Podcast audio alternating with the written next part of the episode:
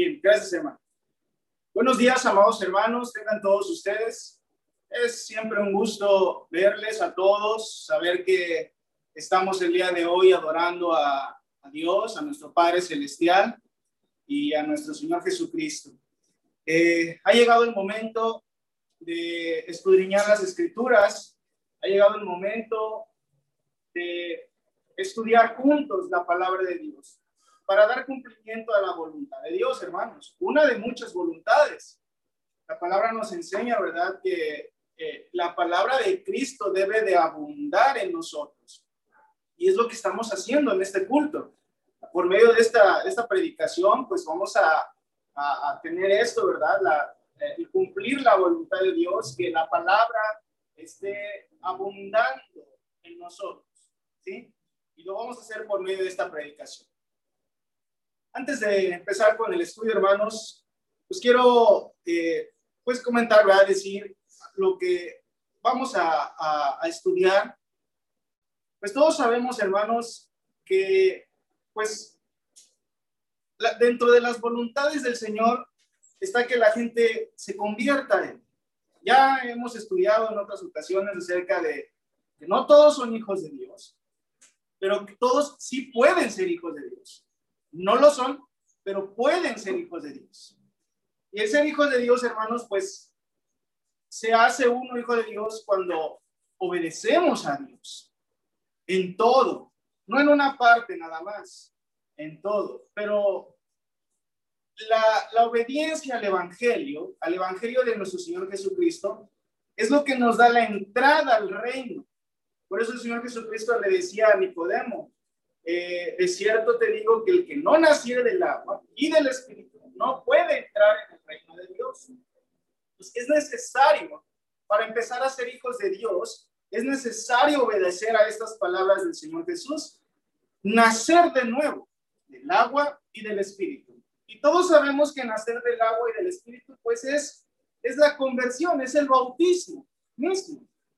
Y esto sucede y con esto tenemos entrada al reino, como nos dice en Hechos 2.47, alabando a Dios y teniendo favor con todo el pueblo. Y el Señor añadía cada día a la iglesia, añadía cada día a la iglesia los que habían de ser salvos. Pero estando en la iglesia, hermanos, esto es lo que ahora ya debemos de todos tener edificación de la palabra.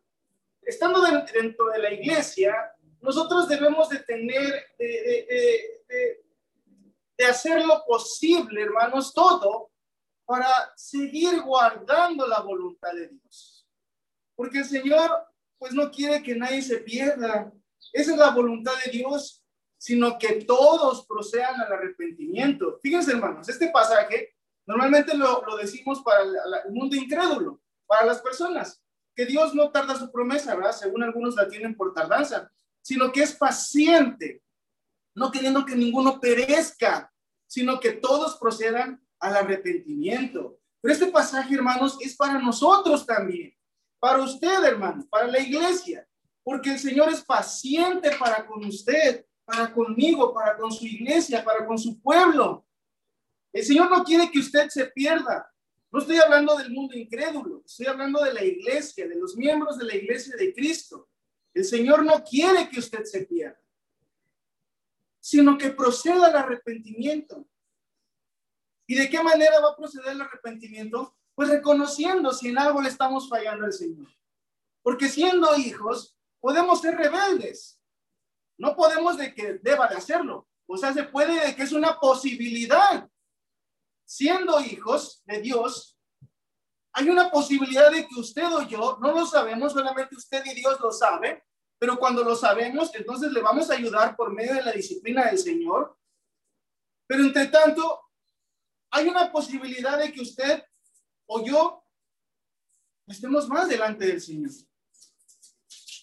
Y, y, el hecho de estar más delante del Señor, hermanos, eso ya no está bien. Y el Señor sabe que no estamos haciendo o no estamos cumpliendo su voluntad. Y si ya no estamos cumpliendo la voluntad de Dios, plena, completa, la voluntad de Dios no se cumple a medias. Si hablamos de la, si dimensionamos la, la, la, voluntad de Dios, es completa, no es a la mitad, no es una parte, no le podemos obedecer solamente en algunos mandamientos, sino que tenemos que obedecerle en todo, hermanos, en todo. Pero, hermanos, si algo no le estamos obedeciendo en todo a Dios, pues entonces, hermanos, algo está pasando en nuestra vida. Algo está pasando. Pero Dios nos da la oportunidad de arrepentirnos y de corregir nuestra vida. ¿Sí? Hay muchas voluntades de Dios, hermanos, son muchas cosas. Pero Dios ya nos da la oportunidad y ahora nos pide el Señor muchas cosas. Dentro de todas esas vamos a estudiar una el día de hoy. Bueno, vamos a partir del primer pasaje, hermanos. Este pasaje cuando lo leí, pues este, es, es muy claro, hermanos. De verdad que se expresa la misma palabra, el Espíritu nos da a entender todas las cosas. No hay nada más que agregar pero es necesario leerlo, pues. Por eso estamos en la edificación de la palabra de Dios. En el libro de Tito, vamos a ir a Tito, capítulo número 2.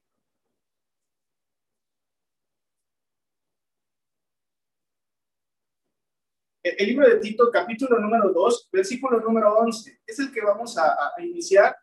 No estamos empezando la predicación, sino esto es como una introducción, eh, pero eh, quisiera leer este pasaje. En Tito, capítulo 2, versículo número, número 11. ¿Sí? Acompáñenme, por favor, hermanos, a la lectura de la palabra de Dios. Dice la palabra de Dios lo siguiente. Dice así. Porque la gracia de Dios se ha manifestado para salvación a todos los hombres. Fíjense, hermanos, lo que nos dice la palabra. La gracia de Dios se ha manifestado para salvación Dios quiere que todos sean salvos. Dice para, para salvación a todos los hombres. La gracia de la salvación es para todos. Pero hay que tomarlo. Es lo que Dios te da. Hace falta tomarlo. Si Dios lo da, pero necesitas tomarlo, que es la salvación. Y ya hablábamos de esto hace un momento, ¿verdad? Y tomamos la salvación cuando obedecemos el Evangelio de Jesucristo. Cuando nos arrepentimos, nos bautizamos para el perdón de los pecados, tomamos la salvación. Y eso ya es algo que viene a ser para mí una, una gracia llevada acá, completa. Pero dice, cuando lo hacemos, hermanos, cuando ya tomamos la salvación, fíjense, hermanos, ¿eh? cuando ya tomamos la salvación, dice el versículo 12, enseñándonos que, o sea, se, Dios nos enseña que ¿qué nos enseña el Señor? Que ahora que tiene que hacer usted y yo, los que ya tomamos la salvación, la iglesia, los que ya tomamos la salvación, ¿qué quiere Señor? ¿Qué le enseña? Dice, enseñándonos que renunciando a la impiedad y a los deseos mundanos, hermano y hermana, necesitamos, debe renunciar a la impiedad y a los deseos mundanos. Es un mandamiento, es la voluntad de Dios. Dios así lo quiere ahora que está en su iglesia, que renuncie a la impiedad y a los, y a los deseos mundanos, a todo lo que se constituye como pecado. Renuncie. No se lo está pidiendo si quiere o no debe de renunciar, dice el Señor Jesucristo, dicen los apóstoles. Dice, renunciando a la impiedad y a los deseos mundanos, ¿qué quiere el Señor? Vivamos en este siglo sobria, justa y piadosamente. Ahí está, hermanos, el contraste. El Señor quiere que renuncie a usted a la impiedad y los deseos mundanos, pero también, ¿qué quiere el Señor? Que viva este siglo o sea, el tiempo en el que estamos, en el tiempo en el que vivimos, en el año 2021 presente. ¿Qué quiere el Señor? Que viva sobria, justa y piadosamente. Ese debe de ser nuestro, eh, nuestro vivir todos los días en cualquier lugar. Que usted sea piadoso, que sea sobrio, que viva justamente delante de Dios, haciendo lo correcto, siendo un hijo obediente, siendo un hijo que proclama la salvación, que predica a Cristo. Eso es lo que el Señor quiere, pero para poder hacer lo que le pide antes, que renuncie a la impiedad y a los deseos mundanos. No podemos vivir sobria, justa, piadosamente este siglo si no renunciamos a los deseos mundanos.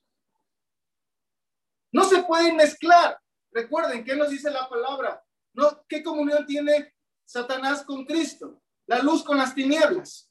Ninguna. No se puede vivir justa, piadosamente, sin renunciar a los deseos mundanos. Eso no se puede. No se puede. Pero todavía nos sigue diciendo, versículo 13, ¿qué nos pide el Señor? ¿Cuál es la voluntad de Dios? Versículo 13 dice, aguardando. Esa palabra es muy, muy bonita, es muy, una palabra clave. Dice, aguardando, aguardando la esperanza bienaventurada y la manifestación gloriosa de nuestro gran Dios y Salvador Jesucristo. ¿Qué quiere el Señor de usted? Que viva el siglo, el presente, justa, piadosamente, sobriamente. Pero también el Señor pide de usted, recuerden, es la voluntad de Dios que nos está dando a nosotros, a la iglesia.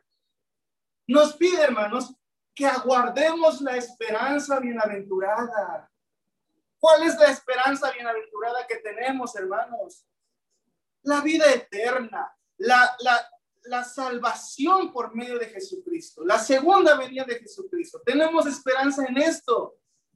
Y si tenemos esperanza, hay que aguardarlo. Esa palabra hay que tener el presente significado, hermanos, porque aguardar, ¿saben lo que significa aguardar? Significa esperar, significa perseverar. Es lo que tenemos que hacer, aguardar la esperanza bienaventurada y la manifestación gloriosa de nuestro gran Dios y Salvador Jesucristo. 14. Quien se dio a sí mismo por nosotros para redimirnos de toda iniquidad y purificar para sí un pueblo, fíjense, para purificar y purificar para sí un pueblo propio, celoso de buenas obras. ¿A quién está dirigiendo estas palabras? a usted, a nosotros, a la iglesia. Nuevamente el 14 dice, ¿quién se dio a sí mismo? ¿Quién se dio a sí mismo por nosotros? Jesucristo. Para redimirnos de toda iniquidad, para limpiarnos, para perdonarnos de toda iniquidad. Se dio Jesucristo. Y purificar, fíjense hermanos, y purificar. ¿Cómo somos purificados? Por el bautismo y purificar para sí, o sea, para él mismo, para Jesucristo, un pueblo propio. Cristo quiere un pueblo para él propio. Pero ¿cómo debe de estar este pueblo? Dice la escritura, purificado, renunciando a los deseos mundanos. Un pueblo propio, celoso de buenas obras. Esto es lo que quiere el Señor. Esa es la voluntad de Dios. La salvación es para todos. Nos la hay que tomarla. El que la toma, el que toma la salvación, entonces Dios le pide que renuncie a la impiedad y a los deseos mundanos y que viva este siglo sobria, justa y piadosamente, pero también, y quiero hacer énfasis en esto, porque ahí está la predicación el día de hoy, que aguardemos la esperanza bienaventurada y la manifestación gloriosa del gran Dios y Salvador Jesucristo. Este versículo es muy hermoso, Debemos de aguardar. Aguardar es esperar. Aguardar es perseverar. Y en esto es lo que quiero que veamos la predicación del día de hoy. Hermanos, Hermanos, no se puede aguardar la esperanza que tenemos de la vida eterna, ni la venida de nuestro Señor Jesucristo, solos, apartados de Cristo. No podemos hacer esto. No, no vamos a dar cumplimiento a esta voluntad de Dios.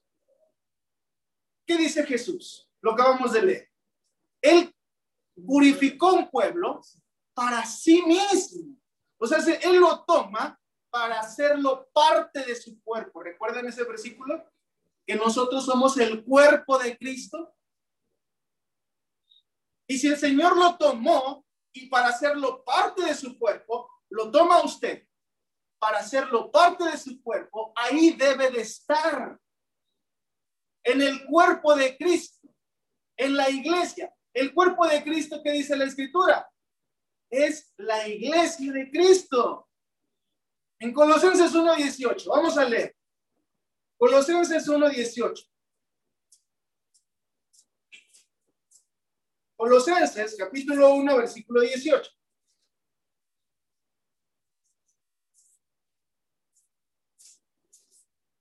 Dice así la palabra de Dios. Y él es la cabeza del cuerpo, que es la iglesia. Hasta ahí vamos a leer. ¿A quién se refiere? A Jesucristo. Él es la cabeza. Jesucristo es la cabeza del cuerpo. Y como dice claramente ahí, que es la iglesia. Entonces, el cuerpo debe de estar unido a la cabeza. Por eso cuando Jesucristo lo toma y lo hace parte de su cuerpo, ahí debe de estar y debe de perseverar aguardando la esperanza bienaventurada y la manifestación gloriosa del gran Dios y Salvador Jesucristo en la iglesia, no fuera de la iglesia, no apartado de la iglesia. Porque entonces ya no estaremos cumpliendo esta voluntad del Señor. Ahora sí, teniendo presente esto que hemos estado hablando, ¿cuál es la predicación del día de hoy?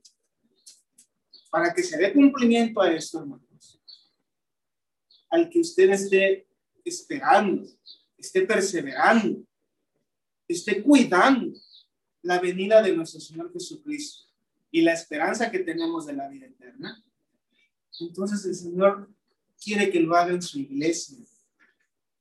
Pero su iglesia es valiosa y el Señor, para que se dé cumplimiento a todo esto, le pide algo, nos pide algo, hermanos. Y ahora sí, vamos a partir del versículo que vamos a estudiar para la predicación del día de hoy. Hebreos capítulo 10, versículo 25. Vamos a leerlo.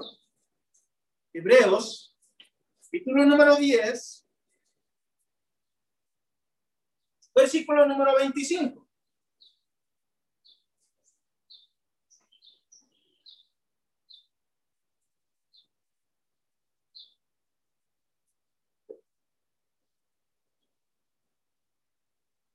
Hermanos, dice la escritura, no dejando de congregar.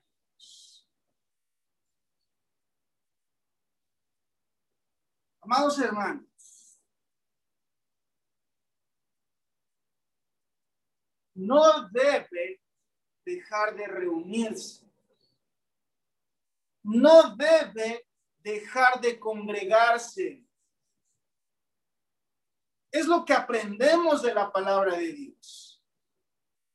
No dejando de congregarnos, como algunos tienen por costumbre. Hasta ahí vamos a leer.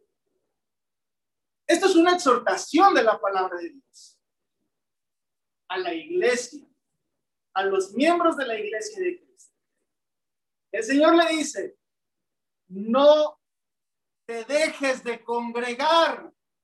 En otras palabras, Jesucristo le dice, hijo, no te dejes de congregar.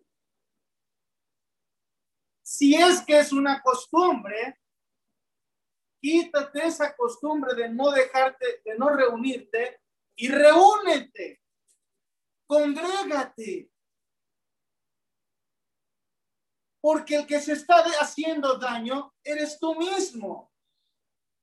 Si hay alguien en la iglesia que no se reúne o que se deja de reunir por mucho tiempo o que se reúne o se, deja de reunir constantemente, la palabra de Dios es lo que nos dice. Le está diciendo, no te dejes de reunir. La reunión es importante. Porque como lo leímos hace un momento, cuando nosotros tomamos la salvación, Jesucristo nos limpió y ahora nos pide que vivamos este siglo justa, piadosamente delante de Él. Pero también tenemos que renunciar a toda impiedad y todas las cosas del mundo. Y si vamos a estar en la iglesia, el Señor le dice, no te dejes de reunir. ¿Por qué el Señor dice, no te dejes de reunir? Porque la reunión, hermanos, lo que estamos haciendo ahorita, el culto, esta, esta reunión que es un culto, es un mandamiento. Así como dice Dios, les pido que vivan este siglo justa, piadosamente, renunciando a toda impiedad y deseo mundano, son mandamientos. También es un mandamiento de parte de Dios reunirse en este día y cada reunión que tenemos. Y si nosotros estamos en Dios, estamos en Cristo, es necesario obedecer esto, hermanos. Porque si no lo obedecemos, entonces vienen consecuencias, que ahorita vamos a hablar de esto, precisamente. Pero, ¿por qué es importante reunirnos? Porque es un mandamiento. ¿Cómo sabemos que es un mandamiento? En el libro de los Hechos, vamos a leerlo, el libro de los Hechos, capítulo número 20, versículo número 7. Vamos a leer el libro de los Hechos, capítulo número 20,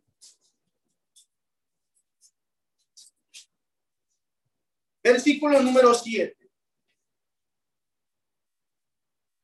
Fíjense lo que dice aquí la palabra de Dios. Estos los leemos ¿eh? todos los domingos. Hermanos, los versículos no se leen nada más por leerse el domingo. Los versículos se leen porque aquí hallamos el mandamiento en todo esto que leemos, hermanos. Por esta razón, tenemos que reunirnos para obedecer, hacer la voluntad de Dios. Dice el versículo de Hechos 27, el primer día de la semana. ¿Cuándo es el primer día de la semana? ¿El martes? ¿El jueves? ¿El sábado? ¿Cuándo es el primer día de la semana? El domingo, como el día de hoy. Entonces, claramente aquí lo vemos con la palabra de Dios, el primer día de la semana. ¿Qué pasa el primer día de la semana? Dice, el primer día de la semana, reunidos. Ahí está el mandamiento. El primer día de la semana, reunidos. Reunidos. Los discípulos. ¿Quiénes?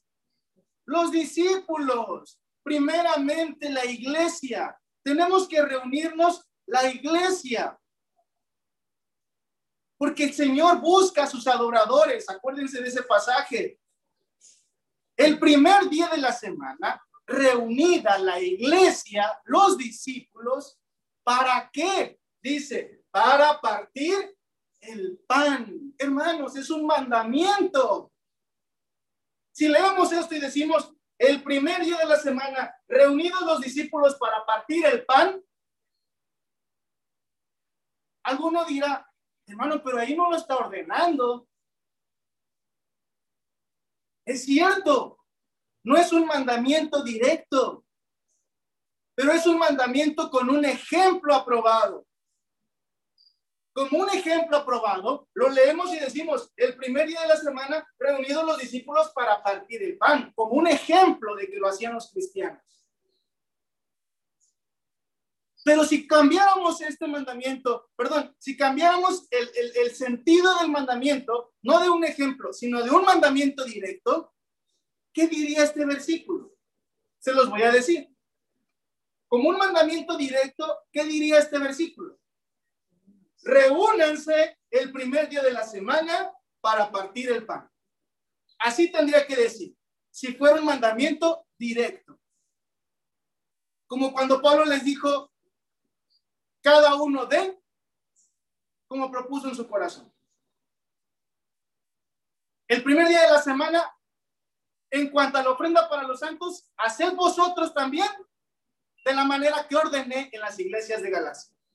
Cada primer día de la semana, cada uno de ustedes ponga aparte algo. Es un ejemplo, mandamiento directo. Y este versículo, hermanos, cuando lo leemos y dice, el primer día de la semana, reunidos los discípulos para partir el pan, es un ejemplo aprobado. Pero es un mandamiento. Nuevamente, si fuera un mandamiento directo, lo convertimos en mandamiento directo, ¿qué diría este versículo? El primer día de la semana, reúnete con tus hermanos, con la iglesia, el primer día de la semana, reúnete con la iglesia para partir el pan. Eso es lo que diría, hermanos. Pero el sentido es el mismo. Sea un mandamiento directo o sea un ejemplo aprobado, es la voluntad de Dios. Reunirse el primer día de la semana para partir el pan. Por eso, dice Hebreos, no se dejen de congregar. Si queremos obedecer a Dios, si decimos que somos hijos de Dios y queremos obedecerle, pues hay que hacer esto, hermanos. Hay que reunirse. El mandamiento no es déjate de reunir. El mandamiento es reúnete, congrégate. Y les digo una cosa, hermanos, y para allá vamos. ¿Saben qué, hermanos? Así lo hicieron los discípulos recibieron este mandamiento y así lo hacían. ¿Cómo sabemos que lo hacían, hermanos? Se reunían para partir el pan. El pan no se puede partir solo. El pan no se puede partir estando solos, aislados. Necesitas reunirte. Alguno dirá, bueno, yo estoy solo en mi casa. Sí, está solo en su casa, pero estamos reunidos por este medio. Porque el mandamiento es reunidos para partir el pan. ¿Cómo podemos explicar más esto, hermanos? Reúnete y parte el pan. Ya sabemos lo que significa el pan sin levadura. En el libro de los Hechos, capítulo 2, versículo número 42. Así lo hacían los cristianos. Hechos 2.41. Vamos a leer. Dice así. Así que los que recibieron su palabra, fíjense, los que recibieron su palabra fueron bautizados. Está hablando de los discípulos, está hablando de los cristianos, está hablando de la iglesia. Así que los que recibieron su palabra fueron bautizados y se añadieron aquel día como tres mil personas. Hablamos de la iglesia. Versículo 42 dice, y perseveraban otra vez, perseveraban, aguardaban y perseveraban en la doctrina de los apóstoles. Fíjense, hermanos, se reunían y perseveraban en la enseñanza de los apóstoles. ¿Cómo creen que les enseñaban los apóstoles? ¿A poco creen que iban casa por casa de cada discípulo? No, hermanos. ¿Cómo enseñaba el Señor Jesucristo? ¿Cómo predicaba el Señor Jesucristo? A veces iba a alguna casa, pero la mayoría de las veces, ¿cómo predicaba Jesucristo? Reunía a las multitudes. Se congregaban las multitudes y les enseñaba Jesús. En otras ocasiones, estaba en un lugar, por ejemplo, en una casa, recordarán esos pasajes, no los vamos a leer, estaba en una casa y ¿qué dice la escritura? Que ya no cabían, porque la gente llegaba a esa casa donde estaba Jesús a escucharle. Y como ya no había gente, esa enseñanza que nos dice, unas personas querían que un, un, hombre fuera sanado y lo descendieron de un techo porque no podían entrar. ¿Por qué estamos diciendo esos ejemplos, hermanos? Porque así es el ejemplo de las reuniones, así es el ejemplo de las asambleas, las congregaciones. Hay que reunirse para escuchar la palabra de Dios. Y dice, y perseveraban en la doctrina de los apóstoles, en la comunión unos con otros. Yo les pregunto, amados hermanos, ¿se puede tener comunión estando separados? ¿Estando cada quien en su casa? ¿Cómo, cómo, es, ¿Cómo es tener una comunión así? Yo me pregunto, ¿cómo puedes tener comunión con alguien al que no ves? Con alguien con el que no hablas, con alguien el que no lo, no lo saludas, no lo abrazas. ¿Cómo se puede tener comunión? ¿Cómo se puede tener comunión con alguien que ni siquiera quiere utilizar un teléfono para tener una comunión virtual? Vamos a decirlo así. No se puede, hermanos. Dice la escritura que perseveraban en la comunión unos con otros, pero también en que perseveraban, ya lo decíamos, en el partimiento del pan y en las oraciones. La iglesia se reunía y perseveraba en el partimiento del pan. ¿Qué decía Hechos 27? El primer día de la semana, reunidos los discípulos para partir el pan. No se puede partir el pan sin estar reunidos. A menos que hubiera alguna necesidad mayor que Dios conozca. Pero no siempre. Y aquí vemos el ejemplo de que perseveraban en el partimiento del pan perseveraban en la doctrina de los apóstoles, en la escuchar las enseñanzas de Jesús. Perseveraban en la comunión unos con otros. Perseveraban en las oraciones. Todos, la iglesia, reunidos. Pero dice el versículo 46. Vamos a hacer 46. Dice, y perseverando unánimes. Fíjense, hermano perseverando unánimes. Unánimes quiere decir que todos juntos, perseverando unánimes cada día. ¿En dónde dice ahí? En el templo. Perseveraban unánimes cada día en el templo. ¿Eso qué quiere decir en otras palabras?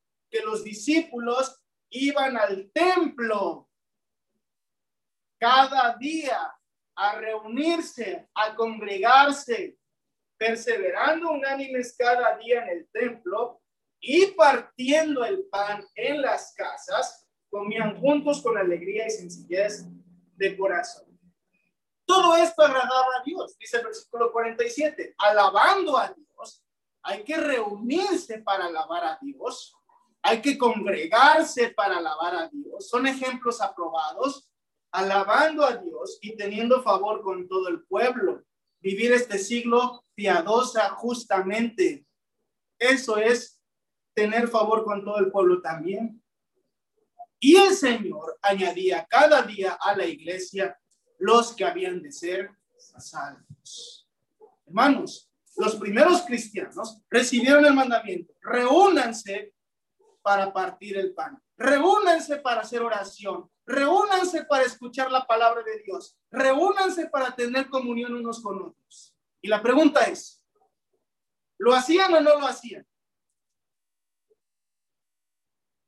Claro que lo hacían, hermanos. Lo estamos leyendo. ¿Por qué lo hacían? Porque estamos aguardando la esperanza que tenemos por la vida eterna por amor a Dios, por amor a Jesucristo, me reúno. Por amor a Dios, me congrego. porque quiero la salvación. Persevera. Y es lo que hacían los discípulos. Pero ellos recibieron esta enseñanza del maestro. ¿Quién es el maestro? ¿Quién fue el maestro? Cristo. ¿Y qué les enseñó Cristo refiriéndose a la reunión? ¿Qué, les, enseñó Jesucristo acerca de las reuniones? Vamos a ver un ejemplo aprobado, hermanos.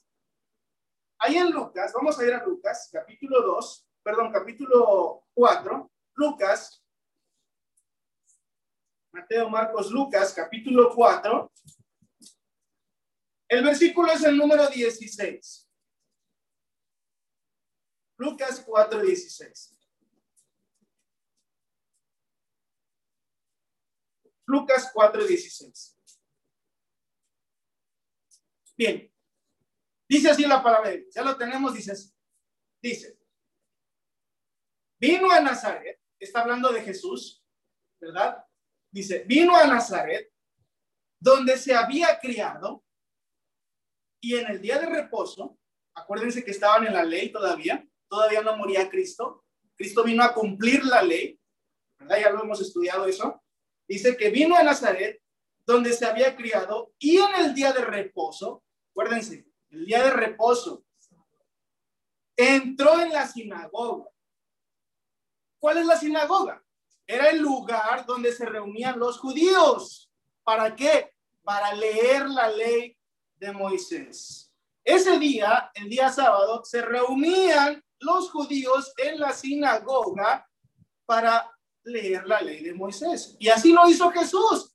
Jesús se congregaba en aquel tiempo, ¿verdad? En la sinagoga con los judíos, cumpliendo la voluntad de Dios. Dice, y Jesús volvió, perdón, vino a Nazaret, donde se había criado en el día de reposo, y en el día de reposo entró en la sinagoga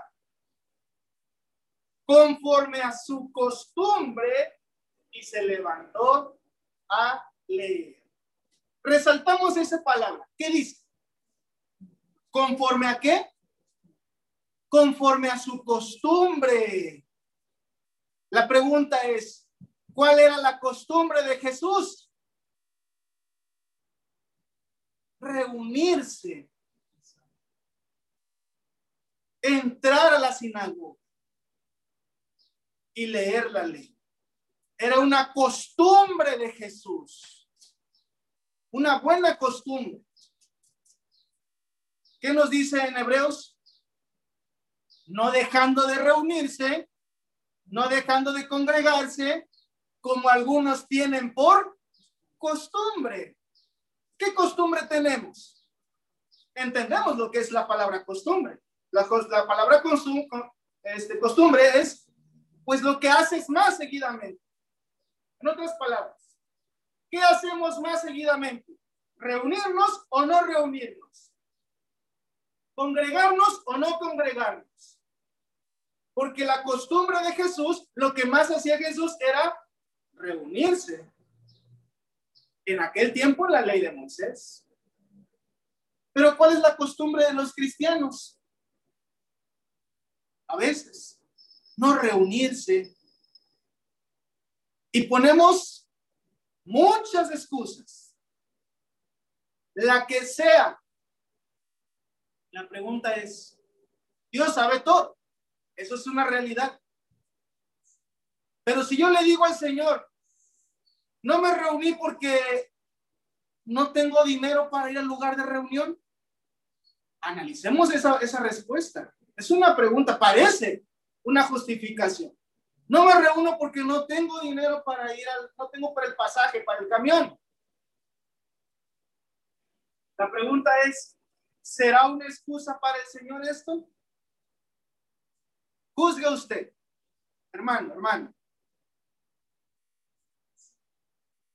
No fui porque estoy enfermo. Bueno, parece justificable. Nadie que esté enfermo, pues, tiene el ánimo para reunirse. Pero yo pienso en dos cosas. A veces, inclusive enfermos, vamos a trabajar, ¿no es así? Por dolerme la cabeza, Eso no es un impedimento para que yo vaya a trabajar. Pero sí es un impedimento para reunir, para no reunirme. Ahora es, ¿estamos enfermos los 365 días del año? ¿Siempre estamos enfermos? Es la pregunta.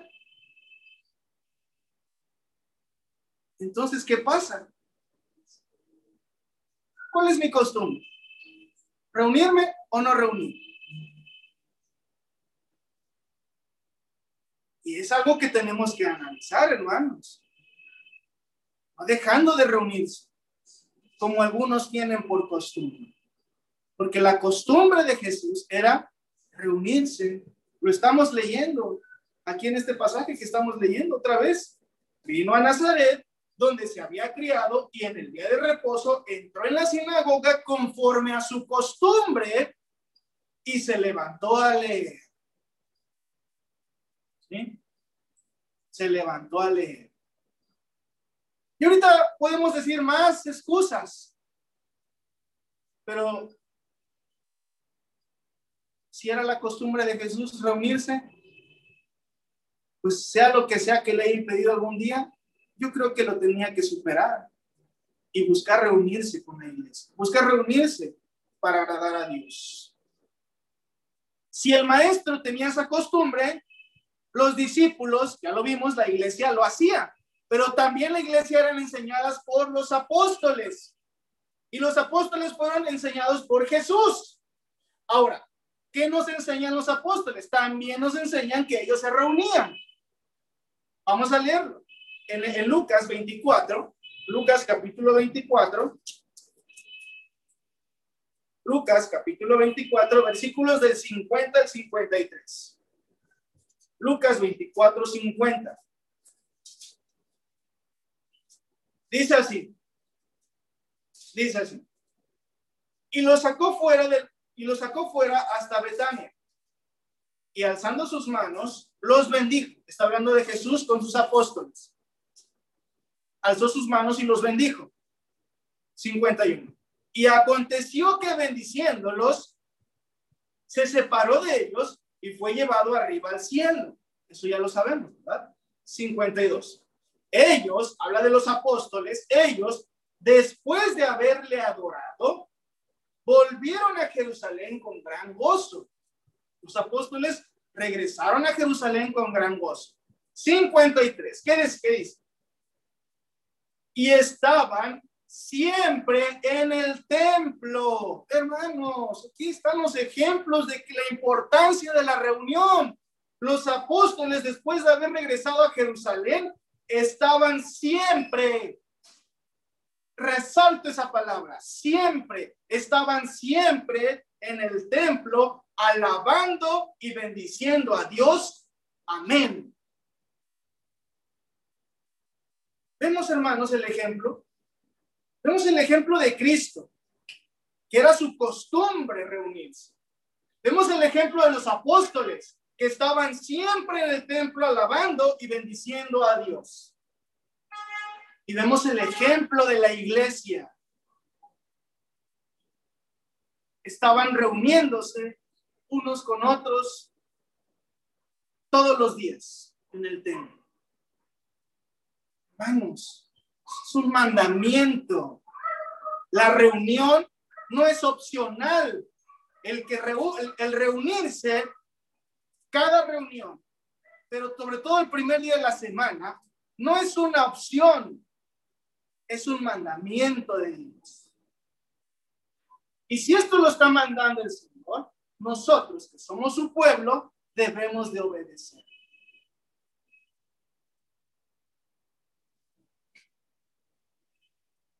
Hace rato decíamos que Cristo es la cabeza de la iglesia nosotros somos el cuerpo. ¿Y qué es la voluntad de Dios? Que su cuerpo, que la iglesia esté siempre pegado, siempre unido a la cabeza. Siempre. ¿Sí? Vamos a ver. En primera de Juan, primera de Juan, primera carta de Juan, capítulo 2. Primera de Juan, capítulo 2, versículo 25.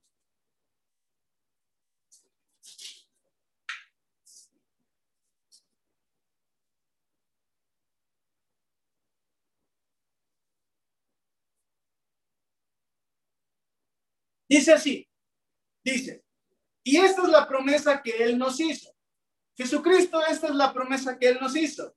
La vida eterna. Ya lo vimos. Por eso aguardamos la esperanza de la vida eterna. Aguardamos su venida. Dice, y esta es la promesa que Él nos hizo. La vida eterna. Os he escrito esto sobre los que os engañan. Ok, hay, hay algunos engañadores que dicen que no es necesario hacer por la vida eterna. Pero dice ahí, versículo 27, pero la unción que vosotros recibiste de él permanece en vosotros y no tenéis necesidad de que nadie os enseñe, así como la unción misma os enseña todas las cosas y es verdadera y no es mentira, según ella os ha enseñado, ¿qué enseña la unción? Dice, permaneced en mí. La unción es el espíritu que usted ha recibido, el Espíritu Santo. El espíritu que ha recibido de Dios, que dice, no es mentiroso, es verdad y no es mentira. Según ella, según el espíritu, le enseña que debe de permanecer en él. Si usted es parte del cuerpo de Cristo, debe, por voluntad y mandamiento de Dios, aquí es un mandamiento directo, permanecer en él. ¿Quién él? Cristo. ¿Y quién es Cristo según el cuerpo y la cabeza? Cristo es la cabeza. Usted que es el cuerpo debe estar unido a la cabeza de Cristo. Permanecer en él. Cuando nos reunimos como iglesia, está unida toda la iglesia. Permanecemos porque tenemos comunión, porque nos frecuentamos, porque sabemos, nos saludamos, nos preguntamos, oramos los unos por los otros. Hay una comunión del cuerpo de Cristo. No estamos aislados. No, en la iglesia de Cristo todos saben de todos. Nadie debe decir, no, pues el hermano, ¿quién sabe dónde esté? Oh, ya ni sabemos de él. ¿Eso es estar en Cristo? No, no, sigue diciendo. 28. Y ahora, hijitos, permaneced en él. Otra vez lo dice. Hermanos, permaneced en él. Para que cuando se manifieste, y está, es necesario permanecer en Cristo para que cuando se manifieste tengamos confianza, para que en su venida no nos alejemos de él avergonzados. Por eso aguardamos juntos, la iglesia aguarda la venida de Jesucristo. Para que cuando Jesucristo venga, necesitamos permanecer en Él, para que cuando Jesucristo venga, tengamos confianza. Para que en su venida no nos alejemos de Él avergonzados.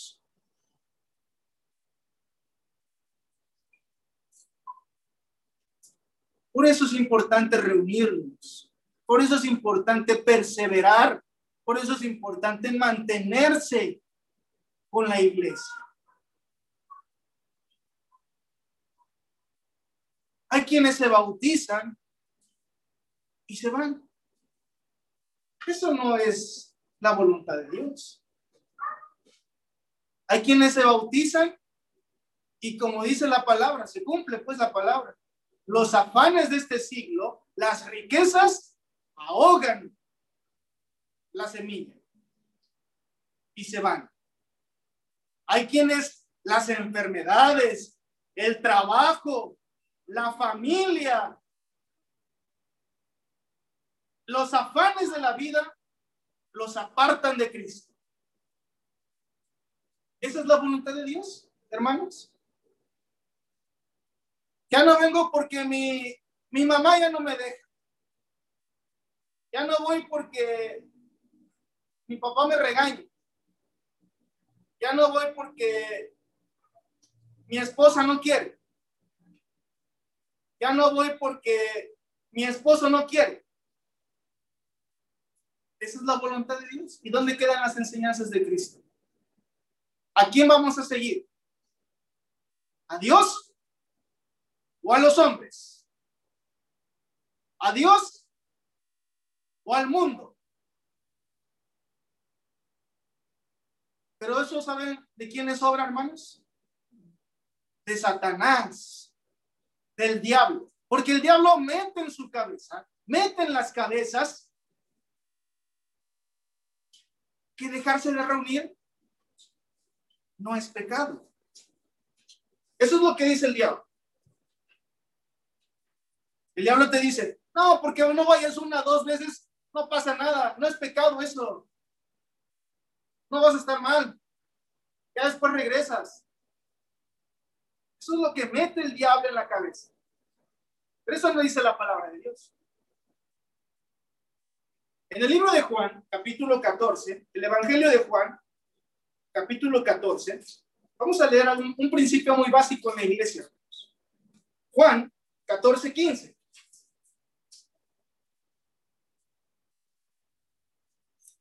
Juan 14, 15.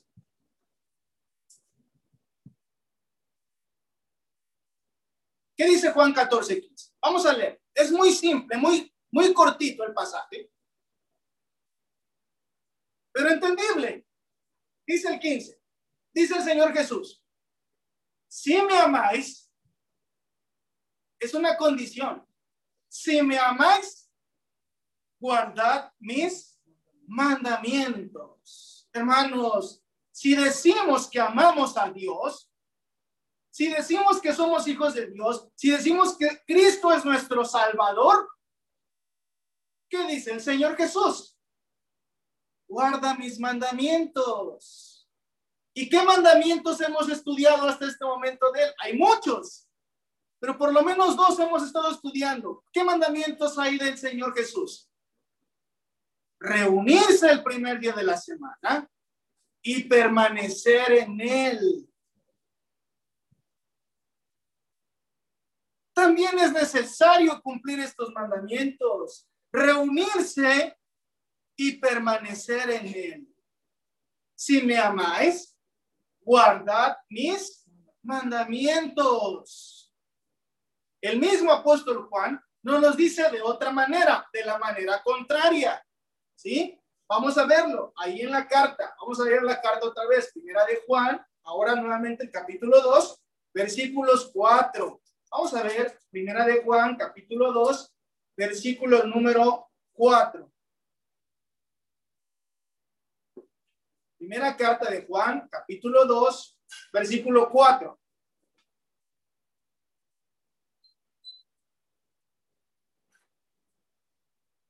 Bien, estudiamos lo que dice la palabra de Dios. Hace ratito dijimos o leímos, si me amáis, guardad mis mandamientos. Pero dice el versículo 4 del capítulo 2 de Primera de Juan, dice así, el que dice, habla de la iglesia, ¿eh? habla de los cristianos, de los hijos de Dios.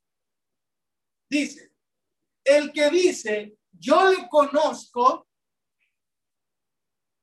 y no guarda sus mandamientos, ¿qué dice el apóstol Juan? El tal es mentiroso. Y si la palabra de Dios dice que alguien que dice que ama a Dios, que conoce a Dios, pero no guarda sus mandamientos, entonces dice que es mentiroso. Y la verdad, o sea, la palabra de verdad, no está en él. Por eso les digo, ¿Qué les dice el diablo? ¿Qué nos dice el diablo? No te reúnas, no pasa nada. Mira, tienes que trabajar, porque si no trabajas no vas a comer, porque si no trabajas, tu familia se va a quedar sin, comida, sin, sin comer. trabaja. No te reúnas, trabaja, trabaja, trabaja. Por poner un ejemplo, nada más. Eso es lo que dice el diablo. Pero lo que dice Dios, que el que dice que le conoce y no está guardando sus mandamientos, por lo menos hemos estado hablando de dos, el reunirse y perseverar en Cristo,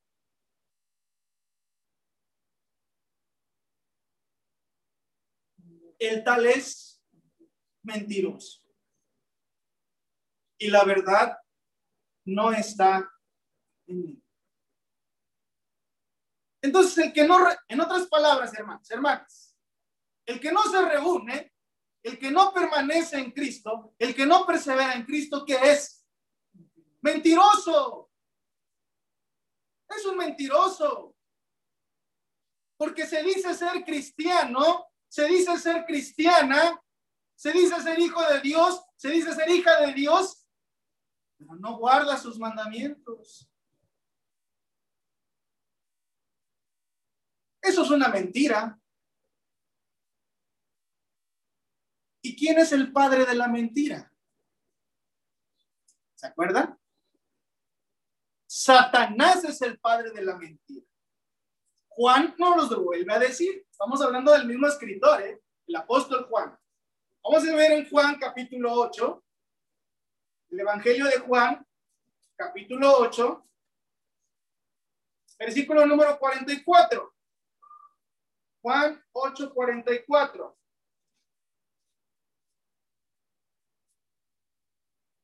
Dice así la palabra de Dios. Vosotros sois de vuestro padre el diablo. Habla duramente el Señor Jesús. Vosotros sois de vuestro padre el diablo y los deseos de vuestro padre queréis hacer. Él, o sea, es el diablo, ha sido homicida desde el principio porque no hay verdad en él. Cuando habla mentira, de suyo habla, porque es mentiroso y padre de mentir. Vemos, hermanos, cómo nos empezamos a relacionar con el diablo al no cumplir los mandamientos de Dios. El que dice que le conoce, pero no guarda sus mandamientos, el tal es mentiroso. Y la verdad no está en él. ¿Y quién es mentiroso y, y es padre de la mentira y la verdad no está en él? Satanás, el diablo. Entonces, ¿eso qué quiere decir, amados hermanos? Eso quiere decir que estamos con Cristo, pero estamos empezándonos a ir con quién? con Satanás. Y cambiamos a Cristo por irnos con Satanás. Cuando se deja de reunir, cuando no se reúne, cuando no persevera en Cristo, se está saliendo del cuerpo de Cristo y se está volviendo a la potestad de Satanás. Y Satanás le va a dar la vida eterna? Satanás le va a dar la salvación. Fíjense, hermanos, ¿eh? ¿Hasta dónde nos puede engañar el diablo? Por eso hay que magnificar cuando no nos reunimos, porque estamos incumpliendo la voluntad de Dios pero sí estamos obedeciendo perfectamente la voluntad del diablo.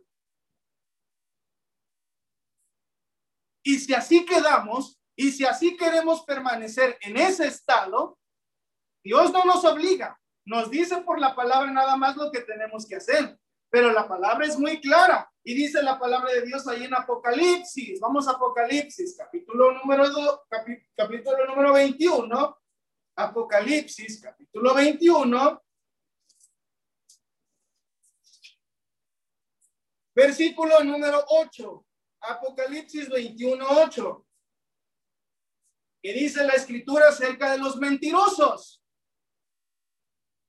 Dice, pero los cobardes e incrédulos. Los cobardes saben quiénes son, hermanos? Los que no permanecieron en Cristo. Los cobardes es el que tuvo miedo de permanecer en Cristo, de no estar con Cristo. Estuve, pero ya no estuve y me fui. O un cobarde es el que ni siquiera se atrevió a permanecer en Cristo.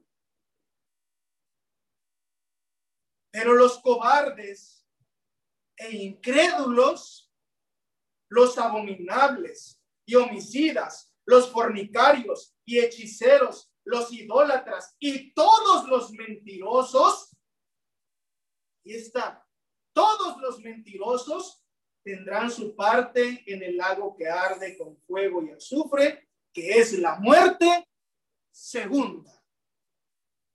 Todos los mentirosos. Porque dice la palabra que el que dice que le conoce, pero no guarda sus mandamientos, entonces es un mentiroso. Miente a Dios. Bueno, cree que miente y la verdad no está en él.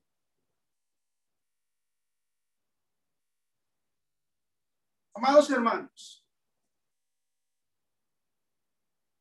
todas las reuniones son importantes.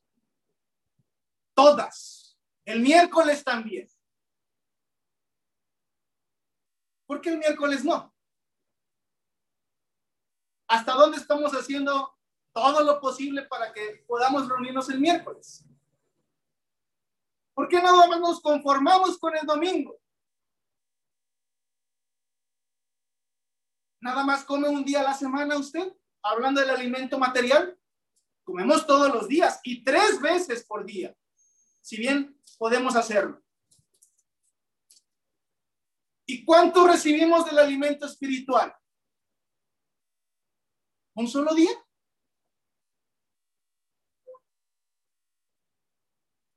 ¿Y los otros seis días? ¿Qué pasa? ¿Qué está pasando?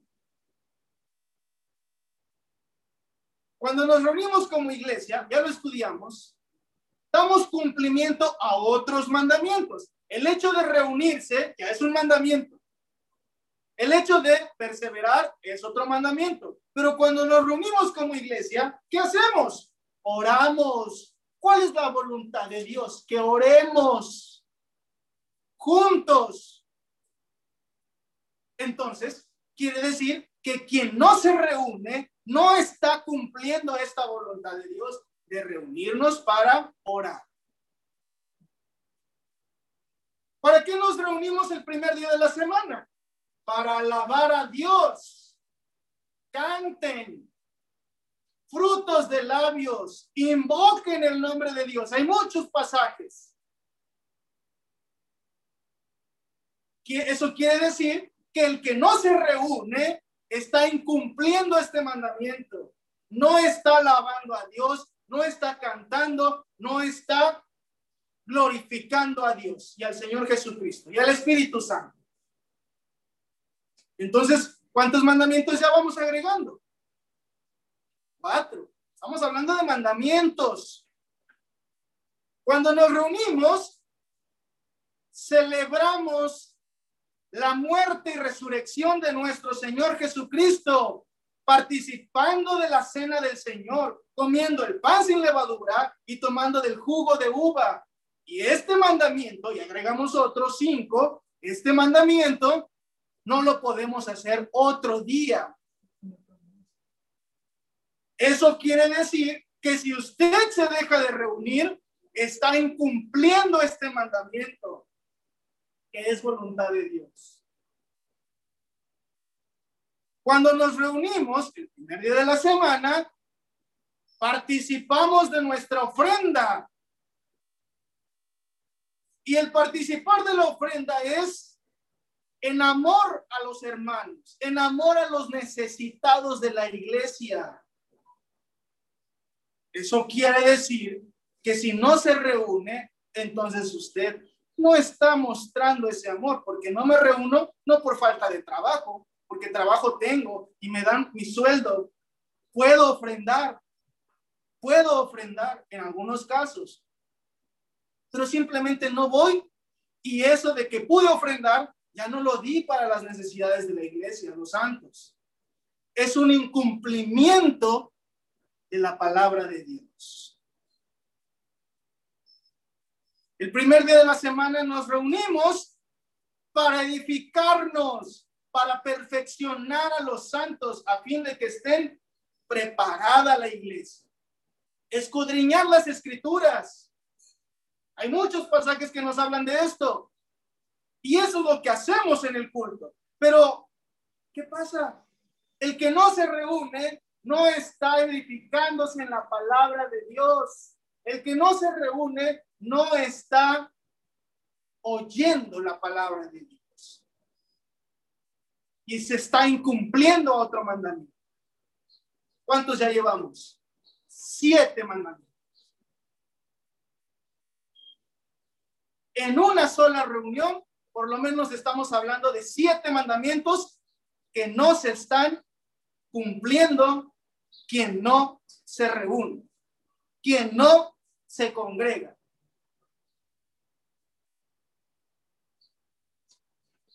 Y ahora viene la parte dura, la parte difícil. Porque, ¿qué está pasando entonces? En Primera de Corintios, vamos a leer. ¿Cuál es nuestra actitud entonces? Primera de Corintios, capítulo número 11.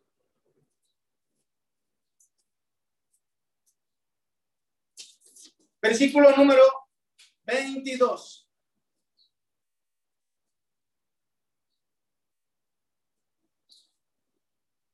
Primera de Corintios 11, 22. ¿Cuál es su actitud, hermano, hermano? ¿Cuál es la actitud de quien no se reúne? Quien no se congrega. Dice, versículo 22. Pues que no tenéis casas en que comáis y bebáis. Pregunta, ¿o menospreciáis la iglesia de Dios? Ahí nos vamos a quedar. La pregunta es, ¿se está menospreciando la iglesia de Dios? ¿Saben qué es menospreciar? Menospreciar es hacer de menos, no darle la importancia. ¿Acaso está pasando eso? ¿No, se le, ¿No le está dando la importancia a la iglesia de Dios? ¿Cómo toma la iglesia? ¿Como un club? Como un, como un lugar al que puedes ir o no puedes ir cuando no quieras, entonces eso no es la verdad. No hemos entendido entonces la palabra de Dios. En Primera de Tesalonicenses, Primera de Tesalonicenses, capítulo número 5, Primera de Tesalonicenses, capítulo 5, versículo 19.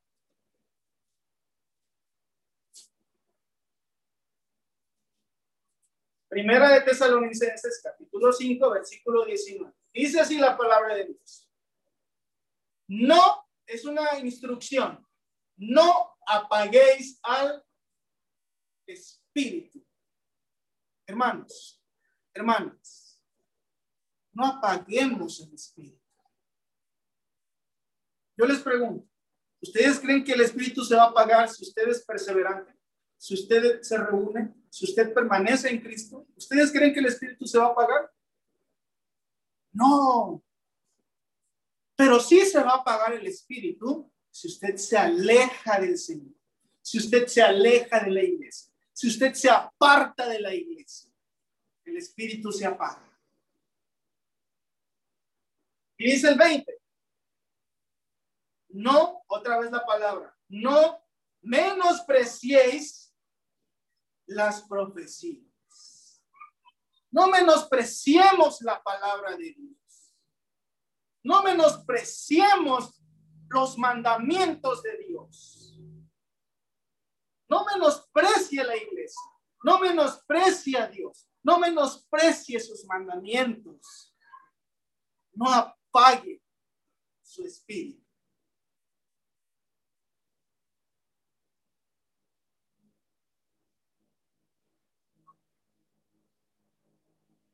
Juan capítulo 15, versículo 6. Juan capítulo 15.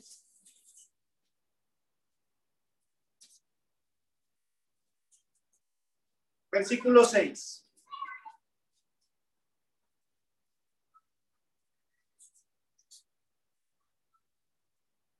Dice así. El que en mí no permanece, el que en mí no permanece, será echado fuera como pan.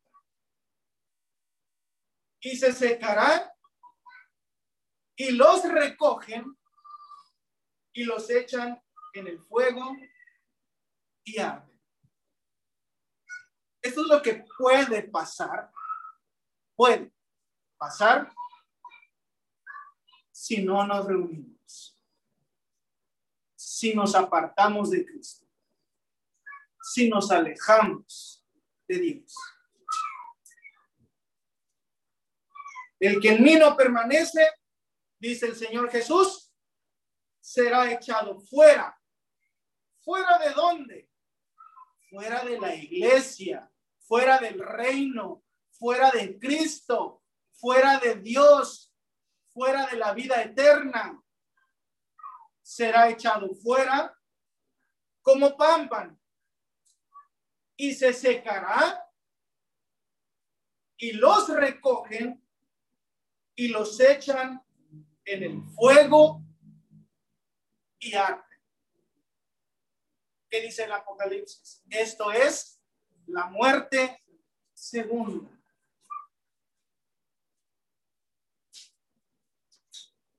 Hermanos, con todo esto que hemos estudiado, ¿qué podemos decir? Dejarse de reunir y no perseverar en Cristo, ¿qué es? Es pecado, hermanos. Es una infracción de la ley de Dios. Porque si Dios le está diciendo, reúnete, si Dios le está diciendo, persevera, y usted no lo está haciendo, entonces es una infracción de la ley de Dios. Y la infracción a la ley de Dios, ¿cómo se constituye según el apóstol Juan? Como pecado. Hay que tener cuidado, hermanos. No nada más es dejarse de reunir por dejarse de reunir. Y hay una falsa idea que el que, aunque se deje de reunir, sigue siendo parte de la iglesia. Eso es una mentira, ¿eh? Porque el dejarse de reunir es un pecado más que en amor, la iglesia, los hermanos, vamos a tratar de restaurar al hermano, diciéndole, hermano, reúnete. Y si no me escuchó a mí, entonces dos o tres hermanos vamos a decir, hermano, reúnete por todo esto que estamos estudiando. Pero si el hermano no quiere reunirse y no, y no se restaura con la palabra de Dios, entonces dice la escritura, dilo a la iglesia. Y si todos les decimos, hermano, reúnete, hermana, reúnete. Mira, los hermanos te pueden ayudar si hay alguna dificultad en algo. Reúnete, hermano, reúnete. Pero el hermano o la hermana no quiere reunirse, entonces, ¿qué dice la palabra? Tenle por gentil y publicar. Ya no va a ser más parte de la iglesia del Señor. Alguno dirá, hermano, por dejarme de reunir, sí, porque lo acabamos de estudiar. La palabra de Dios nos ordena, nos manda a permanecer en Él. Y no estando en las reuniones, no se puede permanecer en Cristo. Por eso debemos de tener cuidado.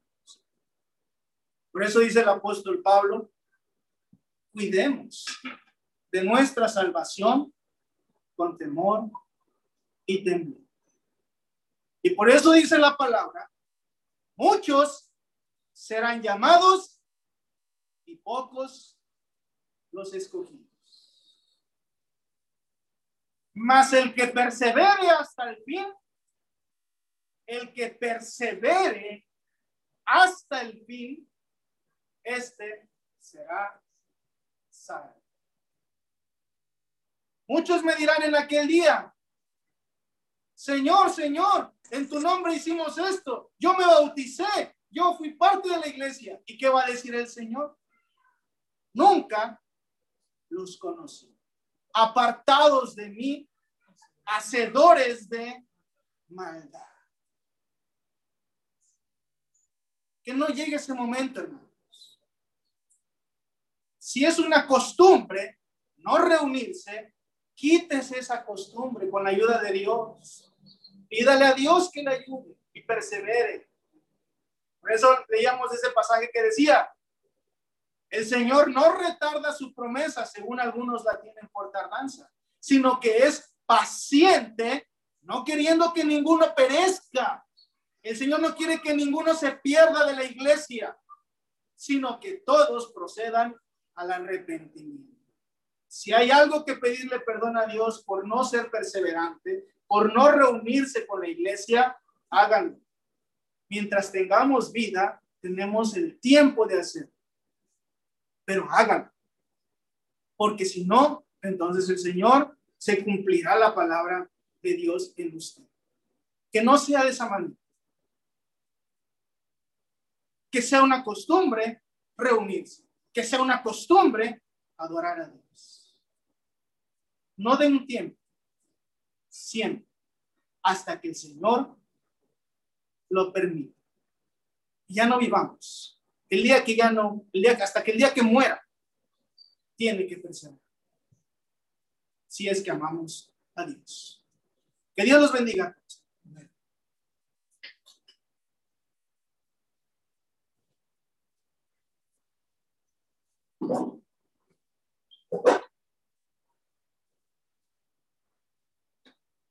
Gracias a Dios que nos ha permitido